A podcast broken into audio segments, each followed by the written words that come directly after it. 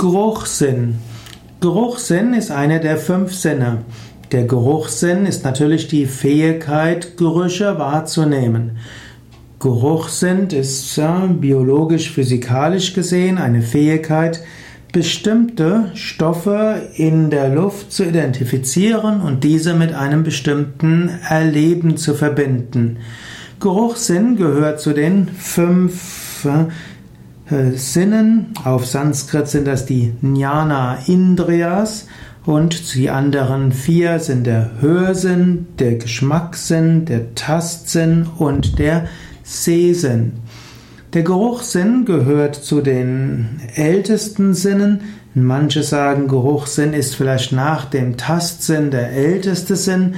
Man nimmt an, dass auch Pflanzen irgendwo riechen können, obgleich das nicht ganz sicher ist, wie ein Erleben des Geruchssinn bei Pflanzen sein soll. Und auch ja, viele Bakterien könnte man auch Geruchssinn zuschreiben. Geruchssinn ist also etwas, was auch eng mit Gefühlslage und Stimmungslage zu tun hat.